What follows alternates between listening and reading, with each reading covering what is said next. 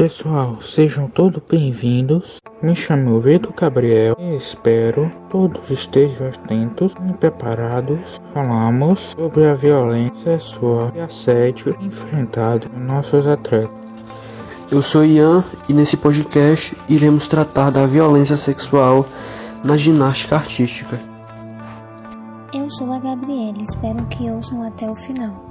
Olá, meu nome é Cauã. A gente escolheu a ginástica artística pois sua visibilidade é muito pouca. Muitas das vezes só tem atenção nas Olimpíadas.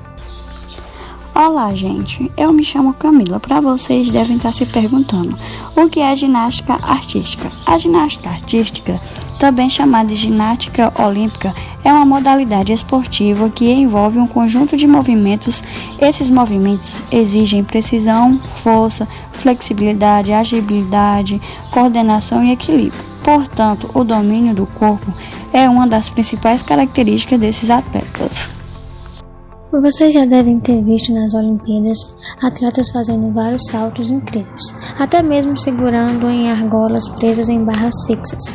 Saiba que isso e muito mais faz parte da ginástica artística. Além dos saltos e movimentos sensacionais, também tem a parte triste.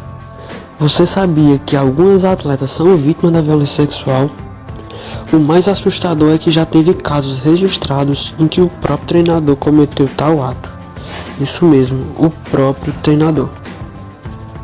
Aliás, o que é violência sexual? A violência sexual é qualquer ato sexual ou tentativa de intenção de ato sexual. Exemplo, é você tocar nas partes íntimas de uma pessoa sem que ela autorize, apalpar, beijar ou fazer piadas com conteúdo sexual direcionado à vítima. E eu vou dar um exemplo sobre o ex-técnico da seleção brasileira de ginástica artística, Fernando de Cavalho Lopes.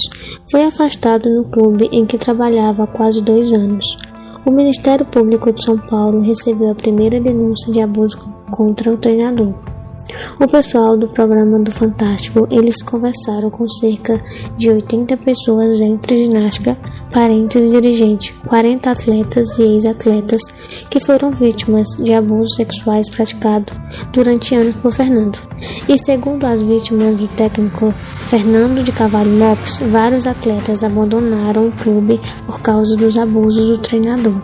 E Fernando já havia sido afastado dos treinos e passado a realizar apenas funções administrativas em 2016, quando o Ministério Público de São Paulo recebeu a primeira denúncia contra o técnico, mas, de acordo com os depoimentos, Fernando continuava presente no ginásio, instruindo as crianças como mostrar um vídeo gravado em março de 2017 para a família de uma das crianças que não quis ser identificada. Em nota, o Ministério do Esporte disse condenar todo e qualquer caso de assédio e abuso sexual e defender a completa investigação do caso por parte das autoridades competentes com punição exemplar do responsável. Esse foi um relato de um caso muito triste, ou de vários casos, né, que não foi só apenas uma vez. Então esse tipo de coisa é algo que vem acontecendo desde muito tempo, não é algo muito recente. Isso foi um caso que veio à tona não significa que é um caso isolado, e sim tem muitos outros que muitas vezes não vêm é, a público, né? Acontece de forma anônima e fica por isso mesmo. Ninguém denuncia, ninguém volta atrás, ninguém procura investigar. E muitas das vezes quando a menina realmente fala, o menino, porque isso não acontece apenas com as mulheres, vão falar para um adulto, eles acham que é mentira, acham que é impossível por ser um treinador, é, por ser alguém próximo, achar que não é capaz desse tipo de coisa, mas sabe que muitas pessoas são capazes de coisas muito piores, às vezes elas são ameaçadas ou ficam com medo são oprimidas, mesmo diante de muitas ameaças. Então, quando alguém você vê, denuncie, é, procure ajuda, fale mesmo, não tenha medo, porque ficar nessa situação é muito pior. E esse tipo de coisa não acontece só na ginástica artística, mas também em outros esportes que tem, seja com homem ou com mulher, independentemente da sexualidade, acontece. É, não é porque é só a menina que vai ser abusada, mas também acontece com meninos, tem casos de meninos e a gente trouxe um especial para falar aqui para vocês. Então espero que vocês tenham gostado, muito obrigado. Eu sou Cauã e esse foi apenas um de muitos episódios que virão.